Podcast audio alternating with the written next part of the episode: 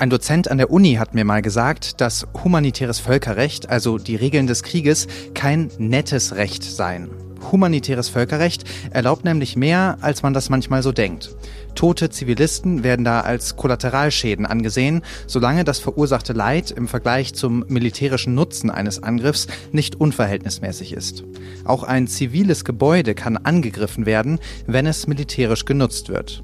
Das, was hier in der Ukraine passiert, überschreitet aber alle Grenzen. Über 8000 getötete Zivilisten zählt das UN-Hochkommissariat für Menschenrechte. Über 13.000 Verletzte, Dunkelziffer unbekannt, Folter, sexuelle Gewalt, Deportationen von tausenden Kindern. Auch die Geschichte, die Sie heute hören, ist nichts für schwache Nerven. Aber sie muss erzählt und sie muss gehört werden. Warum das so wichtig ist, auch das erfahren wir in unserer Sendung heute, am 23. März 2023. Der FAZ-Podcast für Deutschland heute soll aber nicht einfach eine Aufzählung von Horrorgeschichten sein. Wir erzählen auch, wie sich Ukrainerinnen und Ukrainer wehren, organisieren und gegen die Straflosigkeit ankämpfen. Mitgeholfen haben Julia Sertykova, unsere Kolleginnen und Kollegen in Frankfurt. Mein Name ist Felix Hoffmann und ich freue mich sehr, dass Sie auch heute wieder mit dabei in der Ukraine sind.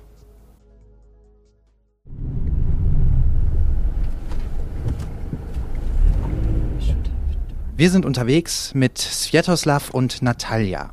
Sie sind Menschenrechtsaktivisten vom Center for Civil Liberties oder CCL, einer ukrainischen NGO, die Kriegsverbrechen dokumentiert und sich dafür einsetzt, die Täter vor Gericht zu bringen. Uh, so this uh, process uh, have two parts. In the first part, uh, we collect information uh, from um, different uh, open sources. So it can be Facebook, Instagram, some Telegram, Viber groups. In den besetzten Gebieten waren soziale Medien oftmals die letzte Verbindung zur Außenwelt. Auch über Verbrechen wurde dort berichtet. CCL sichtet dieses Material, sammelt und dokumentiert Verbrechen und stellt sie auf einer Webseite zur Verfügung. Jedes dieser Verbrechen lässt sich dann als sogenannte War Crimes Episode auf einer Karte anzeigen. Nützlich ist das nicht nur für die Strafverfolgung, sondern beispielsweise auch für die Forschung oder für uns Journalisten. Natürlich können Bilder und Videos im Internet leicht gefälscht und noch leichter aus dem Kontext gerissen werden. Der zweite Schritt, das Fact-Checking vor Ort, ist deshalb besonders wichtig, erzählt Svetoslav. The second part is some fact checking. Uh, so we have special software uh, where we create a war crime uh, episode. In this war crime episode, uh, we use all information when, where, and uh, what happened. After that, our like uh, field mission go to this location and check it. Wir sind heute nördlich von Kiew unterwegs und fahren durch ein kahles Wäldchen vorbei an leeren Schützengräben und verrosteten Panzersperren. Es geht nach Sinjak, einem Vorort knapp eine Autostunde nördlich von Kiew. Auch diese Ortschaft hatten die Russen besetzt. Die Aktivisten wollen sich hier einen Überblick verschaffen über mögliche Kriegsverbrechen. Ihre erste Anlaufstelle ist dafür die Dorfvorsteherin Vira Matschenko. Wir kommen an in Sinjak mit ein bisschen Verspätung. Das Meeting läuft schon.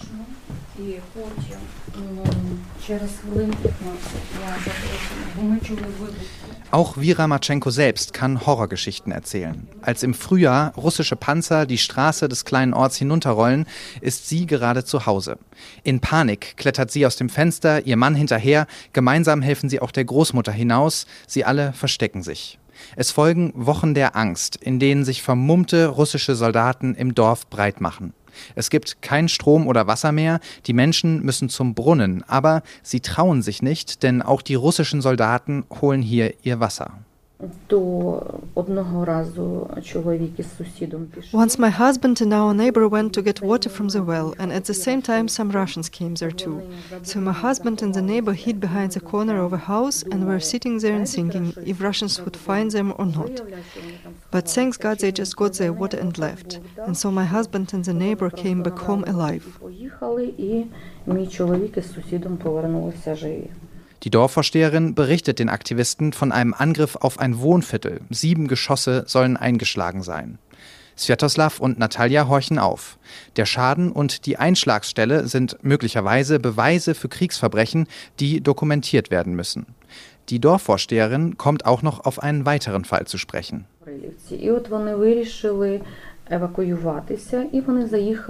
This family decided to evacuate and they wanted to take their relatives from Rakivka before leaving. They were driving along the Chaika Street and then they saw a Russian armored fighting vehicle and decided to turn around and run away. But Russians saw them and opened fire. Anya and Vlad were sitting on the back. He was shot dead immediately and she was severely wounded. Russischer Beschuss eines zivilen Fahrzeugs, ein Kind soll dabei ums Leben gekommen sein. Auch das ist höchstwahrscheinlich ein russisches Kriegsverbrechen.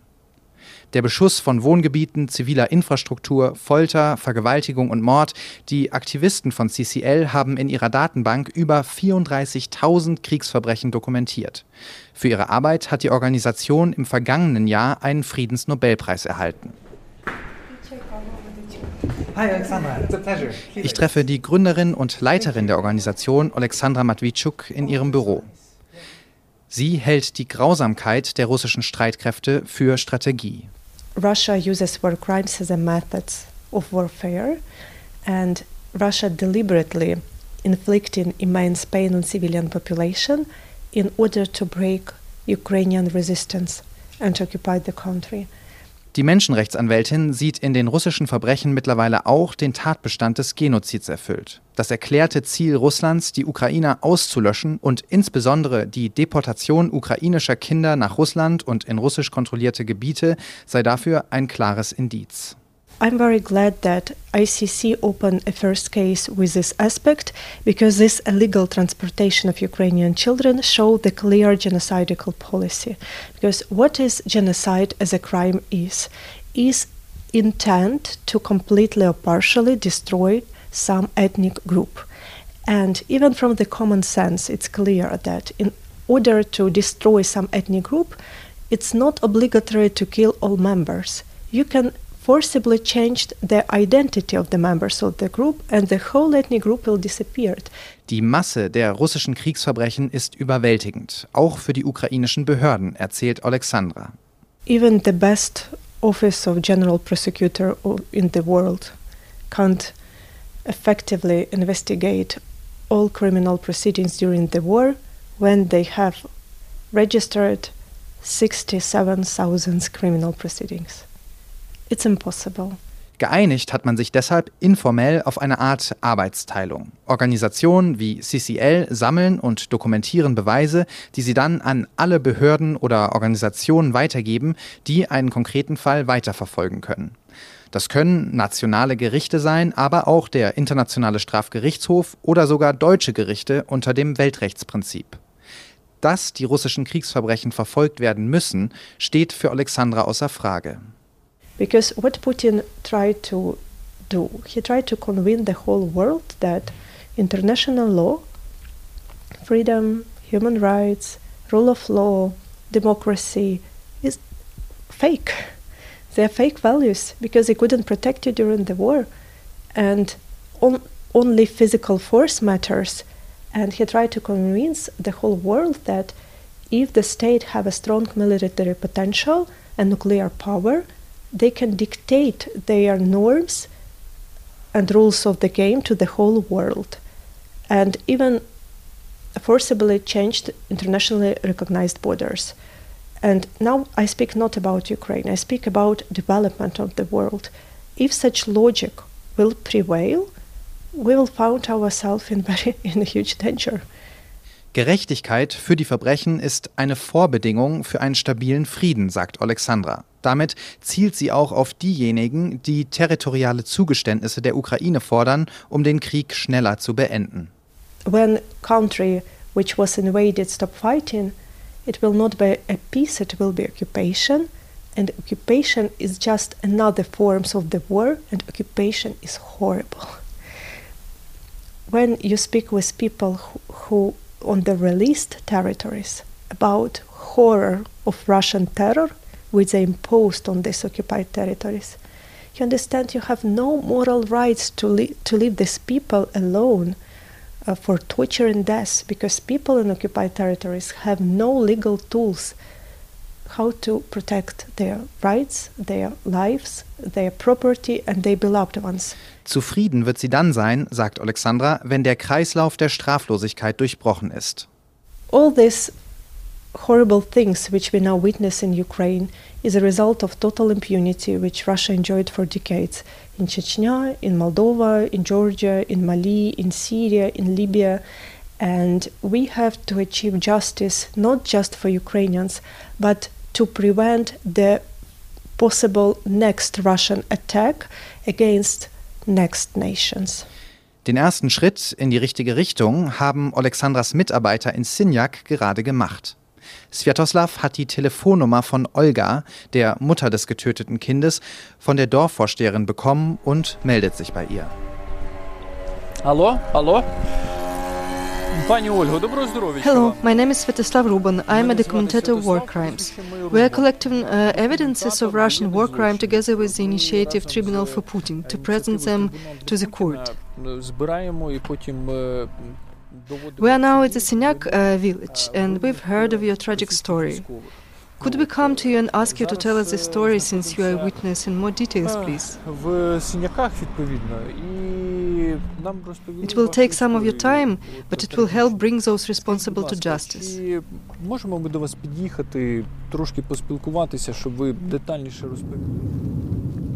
So, wir sitzen jetzt im Auto und folgen den zwei Menschenrechtsaktivisten Svetoslav und Natalia vom Center for Civil Liberties. In einem Treffen mit einer Dorfvorsteherin hier aus dem Ort haben wir gerade von einem Vorfall erfahren, der sich letztes Jahr während der russischen Besatzung hier zugetragen haben soll. Da sollen russische Soldaten das Feuer auf ein ziviles Fahrzeug eröffnet haben, in dem eine vierköpfige Familie saß. Drei der Familienmitglieder konnten das Ganze überleben, aber ein Kind, ein Sohn der Familie, soll dabei ums Leben gekommen sein. Wir fahren jetzt hin zu dieser Familie und wollen mit der Mutter sprechen, um eben zu dokumentieren, was damals vorgefallen ist. Und ja, die Hoffnung ist, dass in ferner Zukunft irgendwann die Verantwortlichen vielleicht für dieses Verbrechen zur Verantwortung gezogen werden können.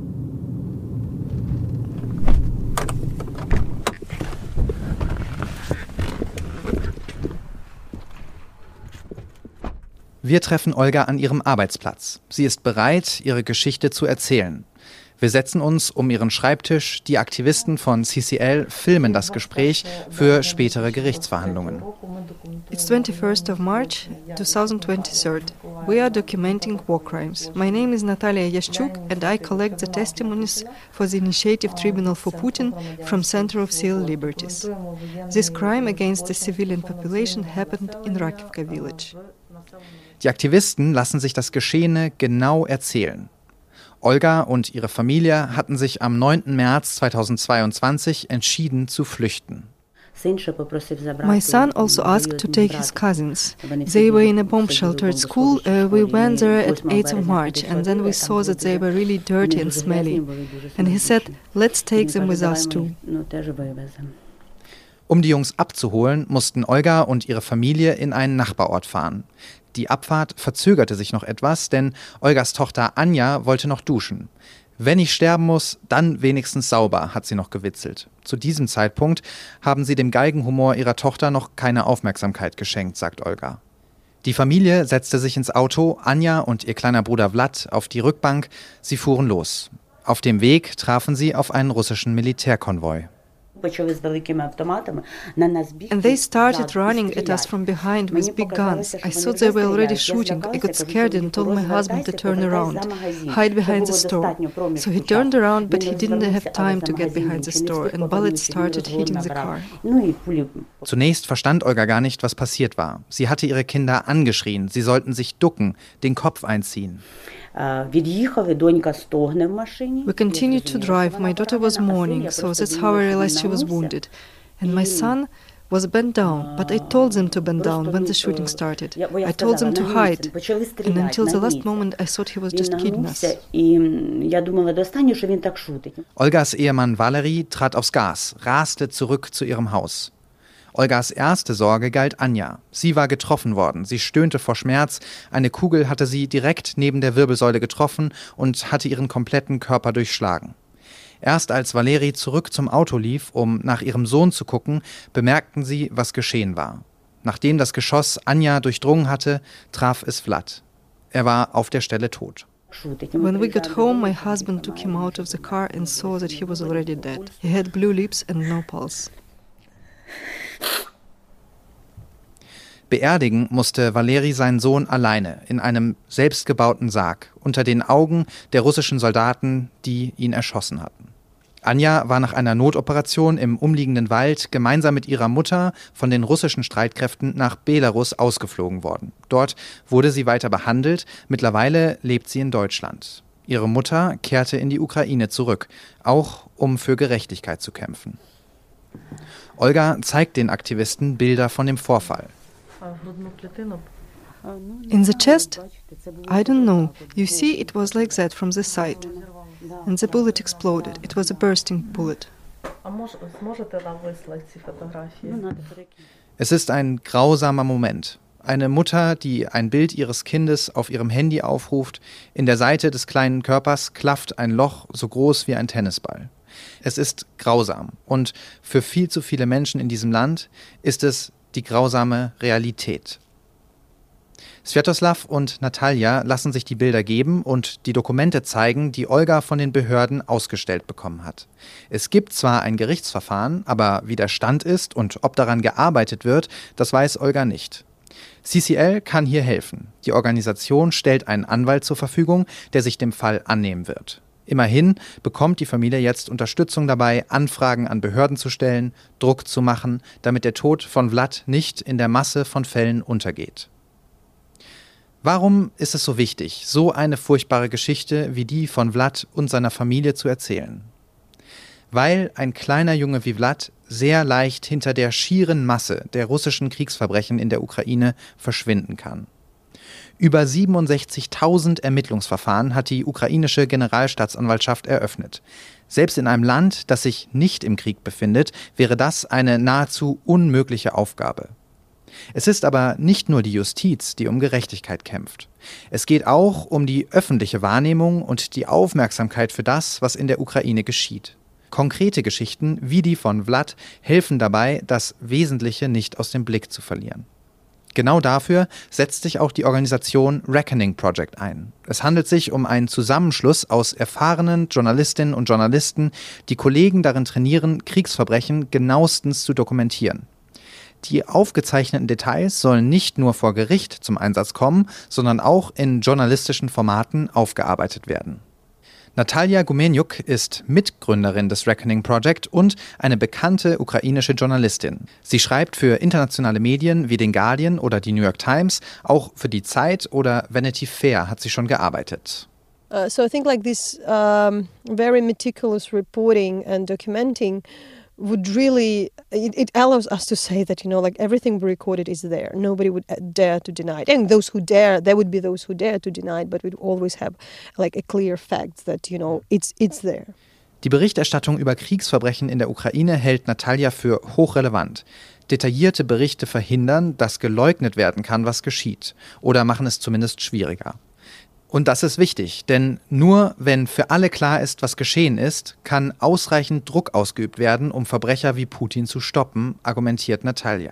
You know, Ukraine is dependent on the Ukrainian army to be defended, but also partially it's dependent also on, you know, like on all the other venues. Mm. So, uh, of course, the this coverage uh, clearly matter. Not our, not just ours, but you know, all the all the coverage. Uh, know, in the end you can stop something if you know what's going on. Um über Kriegsverbrechen berichten zu können, hat das Reckoning Project ein Netzwerk von lokalen Journalisten aufgebaut, die teilweise unter großem persönlichen Risiko aus ihren Heimatregionen berichten.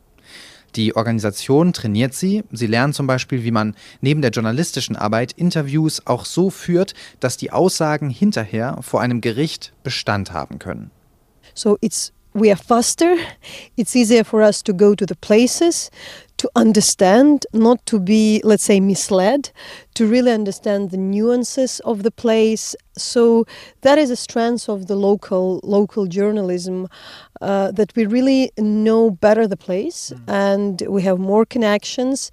Uh, I do think that people are more open to speak to us and they can trust us. So in a way, it's the the horrible luxury to work in your own country. Of course, horrible because it's tragic, because you say that there are troubles which our journalists have. You know, like. Mm. Our journalists in Kharkiv and in Chernihiv, their houses has been bombed. So of course it has an immense toll to mm. the to the team. Uh, but you know this what Ukrainian citizens are facing. Die Belastung für das Team ist dabei immens. Aber es gibt auch Lichtblicke, wie beispielsweise der Haftbefehl des Internationalen Strafgerichtshofs gegen Putin. The fact that we see some light in the end of the tunnel as the accountability that really helps. If we just document the war crimes for history, that would be very difficult. You know, like you record horrible things. We do it with a purpose, and there is the hope, and we feel it from the people to whom we talk, for this, from the survivors who have this strength to to to, to tell their stories. Uh, that that you know, like they really hope for justice, and this gives strength. Die Vorbedingungen für eine Verfolgung von Kriegsverbrechen waren wohl selten so ideal wie in der Ukraine. Die Taten sind genauestens dokumentiert, auch dank Organisationen wie dem Center for Civil Liberties oder dem Reckoning Project.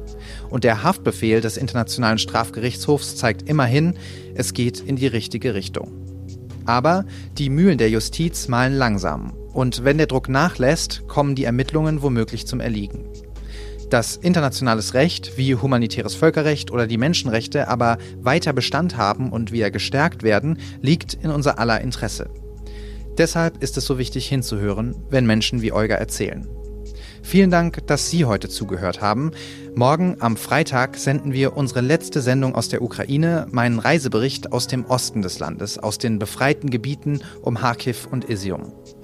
Es war ein sehr bewegender Besuch, so viel kann ich schon mal verraten, voller Trümmer und Bombenkrater, aber eben auch mit vielen Begegnungen, die mir Hoffnung gemacht haben. Ich hoffe also, dass Sie auch morgen wieder dabei sind. Bis dahin, ciao.